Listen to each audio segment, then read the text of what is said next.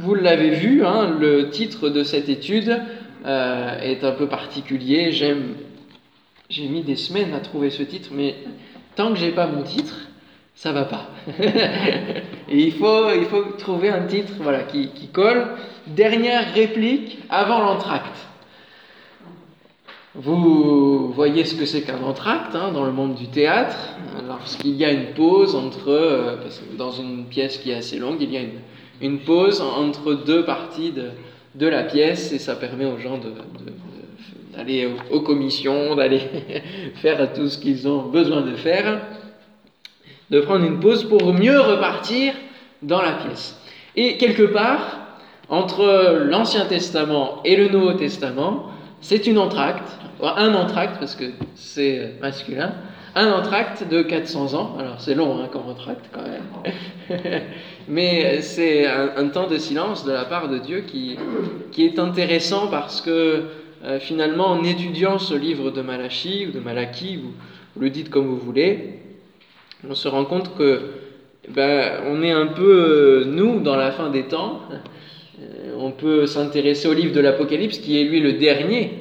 Avant, avant quoi? Est-ce que c'est avant un silence et, parfois, dans nos propres vies, on peut vivre cet entracte-là. On a le silence de Dieu qui s'impose à nous. Et peut-être parce qu'il y a des conséquences par rapport à ce qu'on a pu agir dans nos vies, euh, des choix qu'on a pris, même dans notre vie chrétienne. Et le livre de Malachie n'est pas un livre très facile. Hein euh, mais on assiste, pourquoi ce titre a été trouvé? Parce qu'on assiste à un échange entre Dieu et son peuple. Et à plus d'une dizaine de fois, vous avez des questions du peuple et des réponses de Dieu. Hein et c'est pour ça que vous avez, euh, en fait, euh, c'est comme le genre théâtral. Voilà. On assiste quelque part à des pièces de théâtre, à une pièce de théâtre, ou alors à la fin de la grande pièce de théâtre de l'Ancien Testament euh, et c'est vraiment avant cet entracte-là. On a des, échanges. Alors, on va lire au verset premier déjà. Hein, Malachie, chapitre premier, verset premier. Oracle, parole de l'Éternel à Israël par Malachie. On, on a dans la Bible tous les genres littéraires possibles. Vous avez de la poésie, quel est le livre qui vous donne de la poésie dans la Bible? Les psaumes Oui. Oui. Le cantique des cantiques, tout à fait. Oui. On a des récits historiques. Alors, c'est quel livre ça? Les chroniques, oui. Les rois, en effet. Samuel aussi. Hein. Récits historiques. On a des biographies cité Job tout à l'heure, ça peut être aussi quelque part une biographie. Hein, on a d'autres, d'autres choses. Dans les chroniques, il y a aussi des, aspects biographiques. On a le genre du proverbe, donc dans les proverbes, ça tombe sous le sens. On a des témoignages avec les actes, les évangiles aussi, on a presque même du SF, du science-fiction ou alors du dystopique. Alors qu'est-ce que c'est que le dystopique? Le dystopique, c'est un genre littéraire qui est né il y a quelques années et qui aime raconter le futur, mais qui pourrait être possible. Voilà. Et donc, euh, on a voilà Daniel, on a l'Apocalypse, euh, et c'est vrai que c'est tellement symbolique qu'il nous faut du décodage. Et dans les livres de SF, on a un petit peu ce type-là. On a les récits fondateurs, hein, avec la Genèse, et puis euh, aussi les autres du Pentateuque. Bref, on a, on a tous les genres littéraires.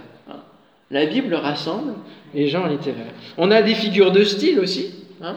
On a les paraboles, on a les acrostiches, on a, on a plein, plein de choses. La Bible n'est pas euh, un, livre euh, pour les simplets, quoi. Hein. Voilà, tout simplement. C'est un livre riche parce que Dieu est un Dieu riche. Et il aime bien écrire les choses, sous l'inspiration du Saint-Esprit. Il aime bien écrire.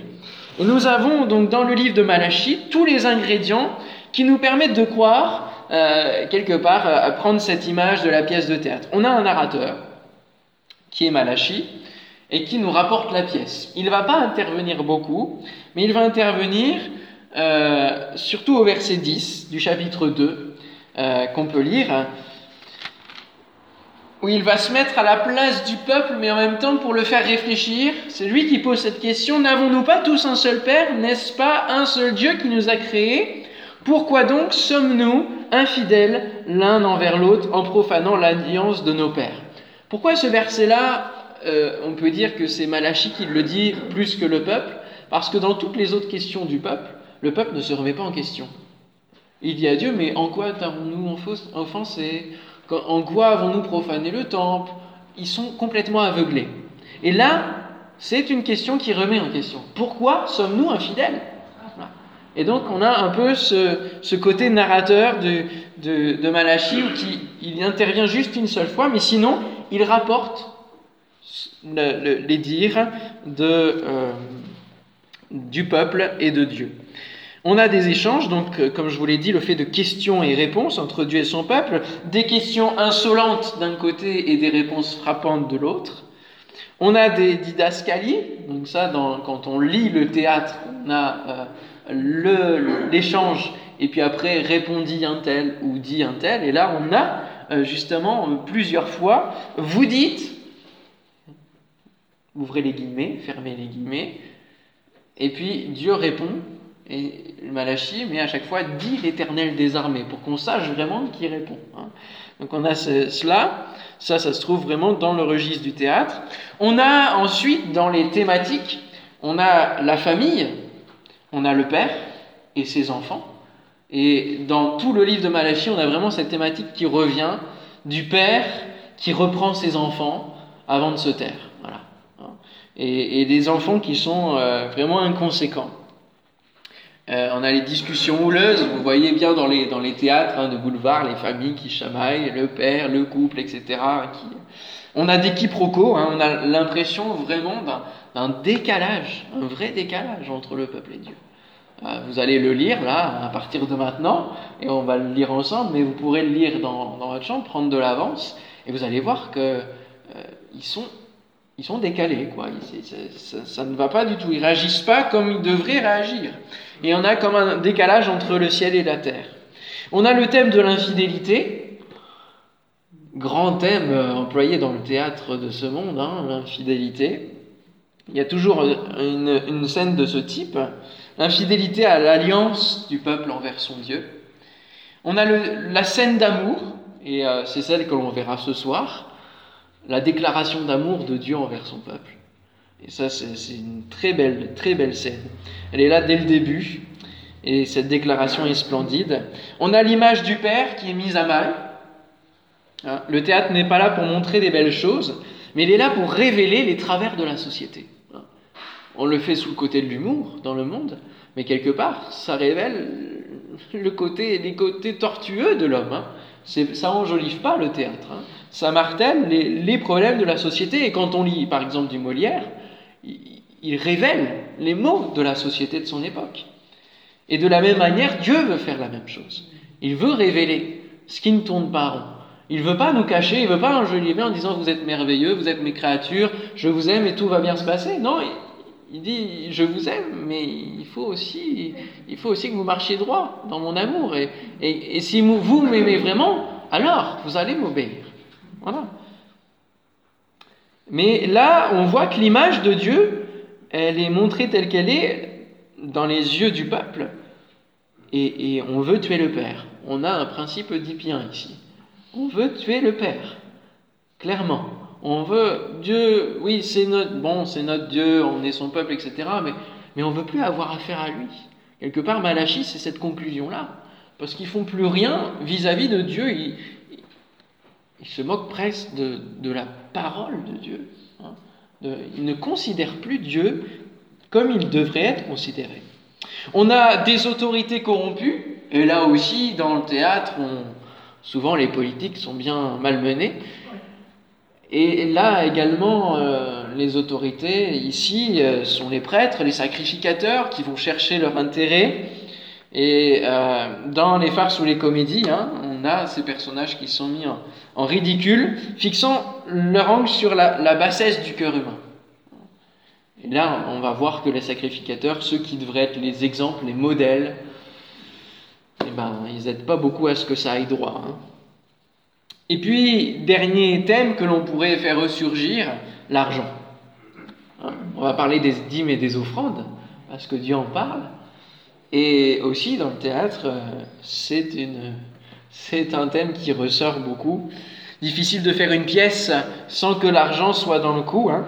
Et donc, tous ces thèmes-là nous forment quelque part une, pièce en, quatre actes, les quatre chapitres de Malachie, et on va faire douze scènes, puisqu'on a 13 euh, prédications en tout, et là c'est l'introduction.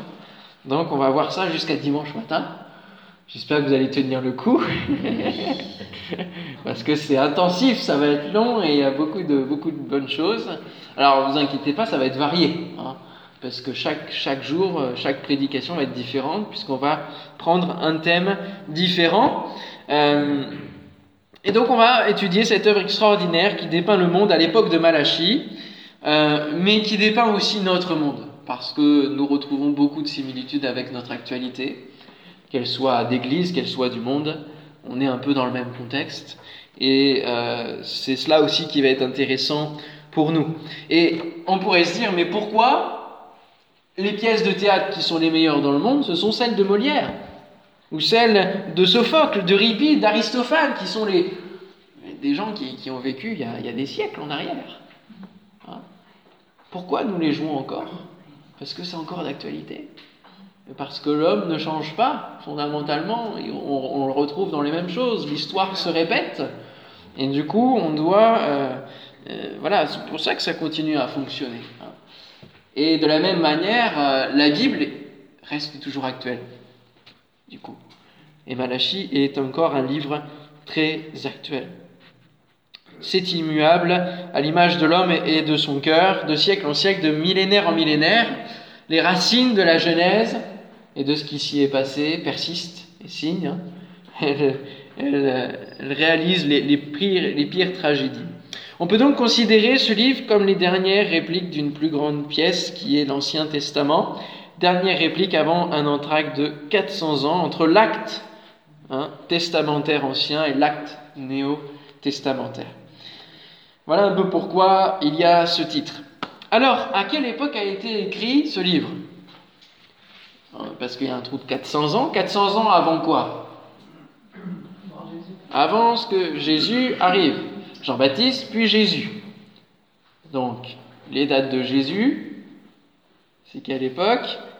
Puisque ça commence à lui, au niveau du calendrier, c'est pas trop compliqué. Donc, on, remonte, du coup, dans l'autre sens, à partir de zéro, aux environs de zéro, hein, parce qu'on n'est jamais fixe sur, sur les dates. On pense qu'il est né moins 3, plus 3, ça dépend des, des, des experts. Donc, on remonte à plus ou moins 400 ans avant Jésus-Christ. Hein. D'accord? Alors, quel est l'historique de cette période? Moi, j'ai jamais été à l'aise en histoire. Pourquoi? Parce qu'on m'a mis le flou dans ma tête. On m'a mis le mélange dans la tête. Parce qu'au collège, on commence avec l'Antiquité, après il y a l'islam, et, on arrive en troisième à la Seconde Guerre mondiale d'un coup, et, du coup il y, avait, des mélanges, tout n'était pas forcément cohérent dans la chronologie. Et du coup, moi, ça m'a perturbé. J'ai pas un axe chronologique très bien. Euh, et, pour la Bible, c'est la même chose. Hein. Parfois, je ne sais plus où est Moïse par rapport à Abraham, et il faut toujours que je me remette dans la chronologie. Alors là, on va prendre la chronologie à partir de l'exil. L'exil du peuple à Babylone. Euh, parce que, en fait, il y a déjà une longue période là, qui va, qui va se, se passer. Et c'est une période de, de, 100 ans entre l'exil et jusqu'où Malachi va, va parler. Voilà. À peu près 100 ans qui vont euh, s'écouler. Et je vous ai mis dans le carnet, justement, une, euh, une chronologie pour que vous vous y retrouviez avec moi. Euh, c'est juste après. Vous avez un petit, donc de l'exil au retour du peuple. Et vous avez donc déjà les, règnes. Hein. Qui c'est qui domine à ce moment-là? Donc Babylone dans un premier temps, et puis l'empire de Babylone va se retrouver détruit et pris par les Perses, qui vont dominer encore plus. Et donc vous avez les règnes de Darius, euh, d'abord Cyrus le Grand, ensuite Cambyse, Darius, Xerxès, Assuérus et Artaxerxès. Donc ça, c'est les rois de Perse qui vont s'enchaîner et qui vont régner à Babylone et sur l'ensemble de la région. Euh, et en fait, au retour du peuple, euh, lorsque Néhémie et Esdras et Zorobabel en premier temps vont y aller, vont retourner dans le pays pour le reconstruire, ils vont pas y aller totalement affranchis, dans une pleine liberté. Ça va pas être un pays à part entière. Ça va être un gouvernement qui va être lié au royaume des Perses. Hein. Néhémie était gouverneur. Hein. était gouverneur qui dépendait du roi de Perse. D'accord Donc c'est, ils ne sont pas encore complètement euh, indépendants de, ce royaume.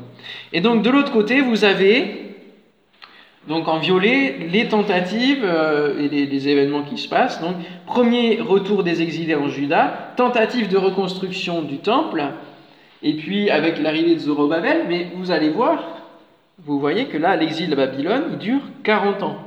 Or, Dieu leur a bien dit que ça allait durer normalement combien d'années? Il devait être. Euh, combien d'années il devait rester à Babylone? 70 ans. 70 ans.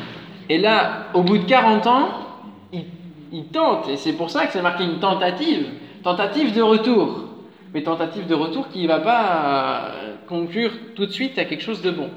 Et Zorobabel, quelques années plus tard, va y aller, hein, va pouvoir y aller, il va être nommé gouverneur, et puis euh, Josué, grand prêtre, mais il, va finir par se faire euh, tuer même. Hein.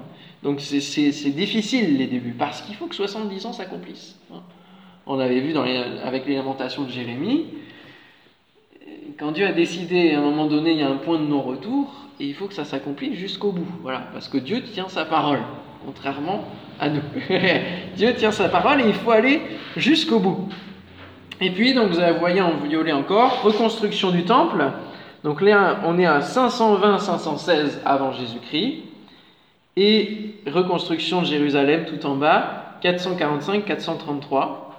Et donc en jaune, les prophètes qui euh, sont dans ces temps-là, Ézéchiel, euh, Jérémie est juste avant du coup l'exil à Babylone. Agé, Zacharie et puis Malachi. Donc ça, suit aussi un peu notre cours euh, de, des, livres bibliques. Hein. Voilà, donc Malachi, aux environs de 460, il va commencer à émerger et à parler donc de la part du Seigneur. Et puis vous voyez qu'on réintroduit aussi Esther, hein, reine de Perse, voilà, ça nous permet de la situer, parce qu'elle, euh, son livre, il est situé avant, avant les, psaumes, tout ça, donc euh, souvent on la met bien avant, comme Néhémie et Esdras.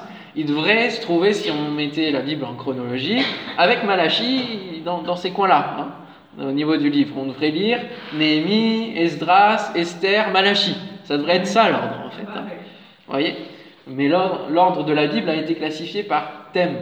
Donc euh, là, on a les livres prophétiques qui sont tous mis ensemble mais ça vaudrait le coup, et ça existe en anglais, mais c'est en train de se faire en français, d'avoir une Bible chronologique. C'est-à-dire qu'on suive et qu'on puisse se remettre dans les bonnes cases, qui et où et vit quand, à quelle époque, euh, avec qui. Hein. Voilà, ça c'est important. Donc, ça vous remet un petit peu plus les choses. Donc, de 597 à 581, le peuple hébreu, désobéissant à Dieu, désobéissant à Dieu, finit par vivre le jugement annoncé par Dieu, à savoir 70 ans de captivité à Babylone. C'est cet exode que Jérémie nous a décrit dans ses lamentations. Puis l'empire babylonien tombe en 538, il est récupéré par les Perses avec Cyrus.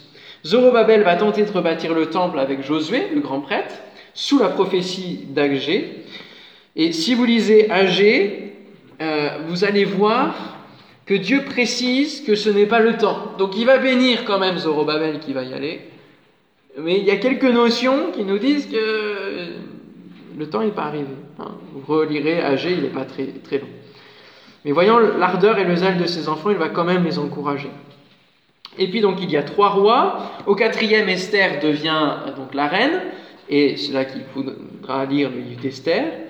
Puis vient la porte ouverte de la part du cinquième roi de Perse, Artaxerxès en 458 avant Jésus-Christ. où Esdras et Néhémie, en plusieurs vagues, hein, vont rebâtir le pays et le retour va pouvoir se terminer. Et c'est là que le prophète Malachi commence son ministère, deux ans plus tôt. Il va prophétiser jusqu'en à peu près 410 avant Jésus-Christ, et laissera cet écrit que nous connaissons qui marque la fin de la parole venant de Dieu pendant 400 ans. Alors l'écrit de Malachi doit dater aux environs de 430-420. Pourquoi? Parce qu'il nous parle du temple.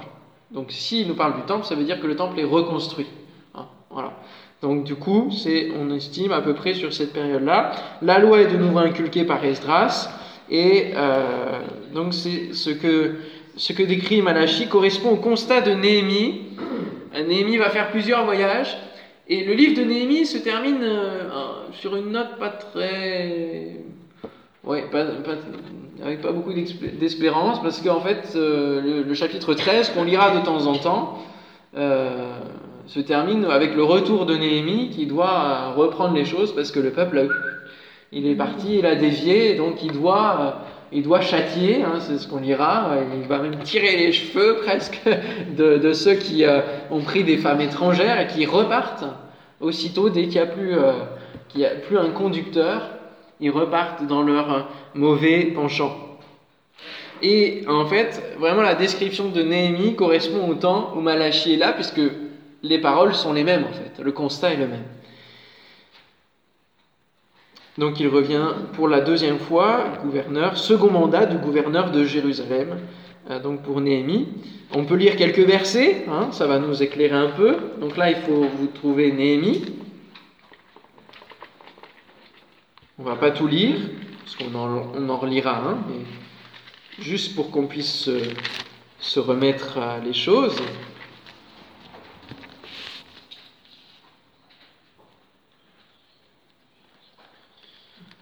Donc Néhémie, chapitre 13.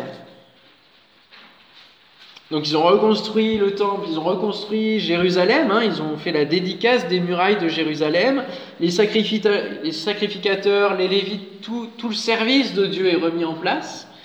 Et puis donc Néhémie doit repartir, faire aussi un rapport et puis euh, peut-être euh, mobiliser euh, encore une dernière vague de retour euh, du peuple. Et donc au chapitre 13, il est dit, dans ce temps, on lut en présence du peuple, dans le livre de Moïse, et l'on y trouva écrit que l'ammonite et le moabite ne devraient jamais entrer dans l'assemblée de Dieu, parce qu'ils n'étaient pas venus au devant des enfants d'Israël avec du pain et de l'eau, et parce qu'ils avaient appelé contre eux, à prix d'argent, Balaam, pour qu'il les maudit.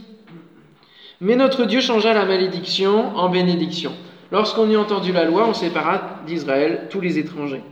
Avant cela, le sacrificateur Eliakim, établi dans les chambres de, la maison de notre Dieu et parent de Tobija, avait disposé pour lui une grande chambre où l'on mettait auparavant les offrandes, l'encens, les ustensiles, la dîme du blé, du mou et de l'huile, ce qui était ordonné pour les Lévites, les chantres et les portiers, et ce qui était prélevé pour les sacrificateurs.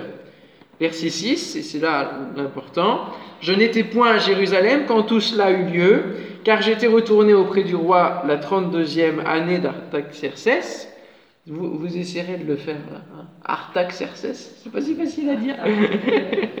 roi de Babylone. À la fin de l'année, j'obtins du roi la permission de revenir à Jérusalem et je m'aperçus du mal qu'avait fait Eliakim en disposant une chambre pour Tobija dans les parvis de la maison de Dieu.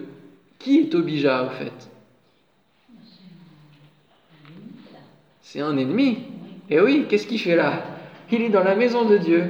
voyez? Donc l'ennemi, Sambala, Tobija, tous ceux qui voulaient euh, euh, empêcher la reconstruction des murailles. Hein, vous vous souvenez que Néhémie était avec euh, la toile dans une main et l'épée dans l'autre, en train de reconstruire. Sambala, Tobija étaient les moqueurs et, et, ceux qui ont essayé, en vain, parce que Dieu a béni, d'arrêter de, cette œuvre. Et là, on lui fait une chambre dans la maison de Dieu. C'est quand même fort de, café. Hein on lui fait une chambre.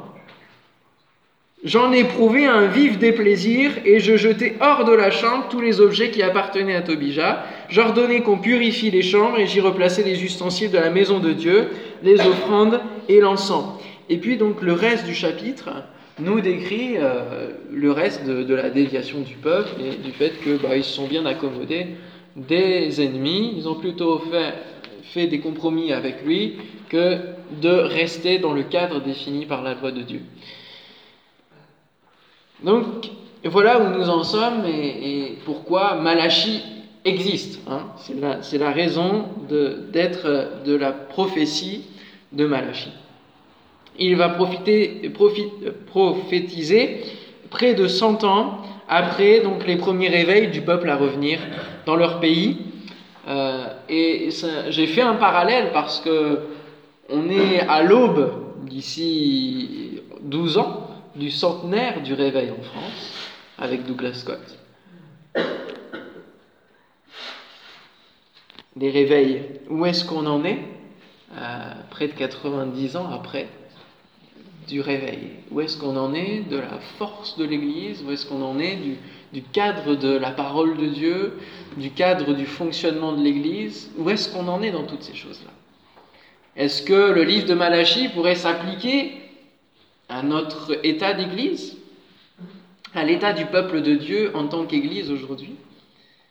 C'est des bonnes questions à se poser. Je pense que il faut aussi se poser ces questions-là dans, cet angle-là et, étudier le livre de Malachie dans cet angle-là pour que ça nous amène à nous réveiller. Amen. Et toujours plus nous tenir en alerte, nous tenir en veille vis-à-vis de notre Dieu et dans notre relation avec lui, dans notre vie d'église. Amen. Euh, il m'est arrivé un jour d'entendre un, pasteur, j'étais jeune dans la foi et adolescent, qui m'a dit, mais tu sais, à un moment donné, Dieu s'est arrêté de parler pendant pendant 400 ans. Alors, euh, euh, peut-être que parfois il peut faire ça avec nous. Hein. Je me suis dit, bah, si j'ai 400 ans à attendre. Euh, alors, j'étais un peu dépité. Hein, il y a des périodes de, désert. Peut-être que nous sommes dans cette période-là, hein, les 40 ans de désert. mais même 40 ans de désert, voilà, ça dépend de notre attitude à nous. Si le peuple avait écouté Dieu et était fidèle à la promesse lui faisait. Moi, ça, ça m'impacte toujours de me dire, mais Dieu vous a dit qu'il vous donnait le pays. De quoi vous avez peur? Il vous a donné sa parole, c'est votre gage, c'est votre, votre mandat. Allez-y Et non. Conséquence, 40 ans de désert, de murmures, de gémissements, alors qu'il ne tenait qu'à eux d'y aller. Et après, on s'est dit, bon, Seigneur, quand tu me demandes de faire quelque chose et quand tu, quand tu m'as donné la parole, et que je ne le fais pas, je ne suis pas mieux qu'eux. je ne suis pas mieux qu'eux. Mais on se rend compte que ça dépend de notre attitude. Dieu lui donne sa parole. Il donne le cadre. Il donne la bénédiction. Après, tout dépend de nous, comment on la gère, comment on la considère et comment on avance avec elle. Donc, je suis d'accord qu'il y a des périodes de désert qui sont bénéfiques pour nous et qui nous amènent à un travail intérieur, à une reconstruction, à, à une purification parfois, à changer de, choses dans, notre vie, à une construction du caractère. Mais si on se met à entrer dans une fatalité, ah non, ça, ne va plus. Hein, et qu'on ne prend pas le taureau par les cornes pour dire je, il faut que ça change, voilà, on restera pas euh, dans le désert. Eh bien, voilà, il faut, il, faut cet élan, il faut cet élan de réveil. Amen. Je veux croire que euh, ce n'est pas une, une fatalité, même si, par exemple, Jésus pose la question, euh, euh, mais le Fils de l'homme, lorsqu'il reviendra, trouvera-t-il la foi sur la terre? Dans nos esprits, on s'est dit que c'était une fatalité, et que forcément, du coup, la foi allait diminuer, et que lorsque, quand Jésus reviendra, il y aura très peu de foi. Hein? Ben non, ça reste une question. Et c'est à nous d'y répondre personnellement, chacun pour notre part en disant Seigneur, tu trouveras ma foi et je veux m'y engager au quotidien. Amen. Donc ne rentrons pas dans des fatalités. Hein. Euh, le monde est ce qu'il est, le monde avance selon ce que la parole de Dieu a dit, et nous, nous devons avancer dans l'espérance. Et c'est par là que nous terminerons dimanche matin sur ce thème de l'espérance. Parce que sans espérance, ben, on ne vit pas. Et notre vie chrétienne, mais elle est, triste, quoi. Hein. Donc, il faut des hommes, des femmes, des gars, des filles, comme le disent Dany et Moïse, hein, comme ils le chantent, qui n'ont pas peur d'annoncer la couleur hein, à ce monde. Alléluia. L'auteur, je termine avec cela, Malachi. Qui est Malachi? Est-ce qu'on entend parler de lui dans d'autres livres? Non. Bon, c'est pas le seul non plus, on n'entend pas parler de, d'autres, prophètes, des petits prophètes, on n'entend pas parler beaucoup dans d'autres livres. Malachie, qu'est-ce que ça signifie? Je vous accorde le, le droit de ne pas savoir. on peut connaître d'autres noms, mais Malachie, c'est quand même pas celui qu'on retient le plus. Ça veut dire mon messager. Mon messager. Alors, c'est le diminutif de Malachias, qui signifie le messager du Seigneur. Et c'est intéressant. Pourquoi? Parce que dans le livre de Malachie, dans le discours, à un moment donné, Dieu dit Voici, j'enverrai mon messager. En parlant de Jésus, hein, bien sûr.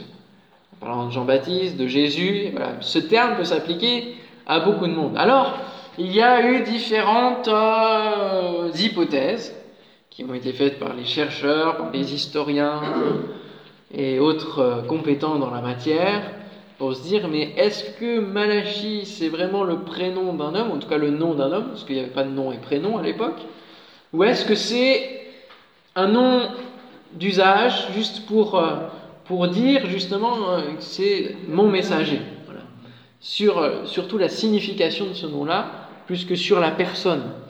Et on peut encore se poser la question, on ira voir dans le ciel à un moment donné euh, la réalité de tout ça, savoir qui se cache derrière Malachi, est-ce que c'est Malachi en tant que personne ou est-ce que c'est quelqu'un d'autre qu'on connaît de la Bible et qui a pu écrire?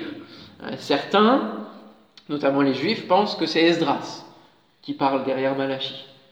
Euh, et comme il était contemporain, en tout cas dans la même période, ça peut être une des possibilités. Toujours est-il que je pense que l'important n'est pas là. l'important est dans cette signification, messager. Et c'est vraiment aussi cette force-là qu'on va voir pendant toute cette semaine du message de Dieu. Le message pour son peuple. Quand Dieu se met à parler avant de faire silence. Euh, c'est un message qu'il nous faut retenir. Donc c'est le prophète contemporain de Néhémie, le bâtisseur. Et euh, donc on, peut penser qu'il se lève pendant que Néhémie est parti. Hein. Comme on, l'a vu, Néhémie part et revient. On peut penser que justement pendant qu'il y a le départ de Néhémie que Néhémie n'est plus là pour rappeler la parole de Dieu, Dieu fait lever euh, Malachie.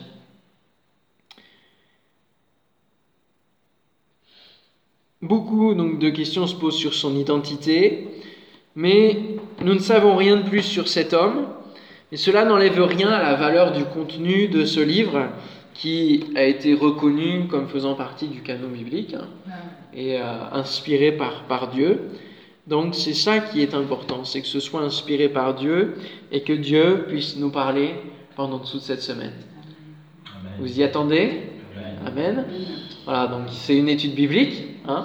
Il y aura des parties plutôt sur le soir où il y aura aussi un peu plus d'évangélisation. Parce que je sais que le soir, il y a des gens qui viennent aussi un peu des environs. Donc il y aura une partie un peu plus, un peu plus light. Euh, et le matin, on verra des choses qui concernent un peu plus le chrétien, hein, en tout cas la vie d'église. Et euh, voilà, j'espère que vous serez bénis au travers de cette étude-là, que Dieu vraiment puisse m'inspirer, continuer à souffler, Amen, de son esprit et, et prenne en main toute cette semaine. Amen. Amen. Donc rendez-vous ce soir pour l'ouverture du rideau. Hein Seigneur, nous te bénissons, te remercions pour ta parole. Parole, euh, non pas simplement un livre, mais vraiment parole vivante. Vivante, agissante. Et je veux croire qu'au travers de ce livre, si tu me l'as mis à cœur, euh, il y a des choses qui vont passer qui sont d'une importance capitale pour chacun de nous. Tu as des choses particulières comme nous l'avons entendu dans le don spirituel tout à l'heure. Euh, Seigneur, que nos oreilles soient attentives, que nos cœurs soient attentifs. Prions vraiment que tu m'inspires aussi, Seigneur mon Dieu, pendant l'étude des paroles qui soient vraiment celles que tu désires. Au nom de Jésus, que rien ne, soit euh, en obstacle au travers du filtre que je suis euh, et que vraiment tout soit ouvert.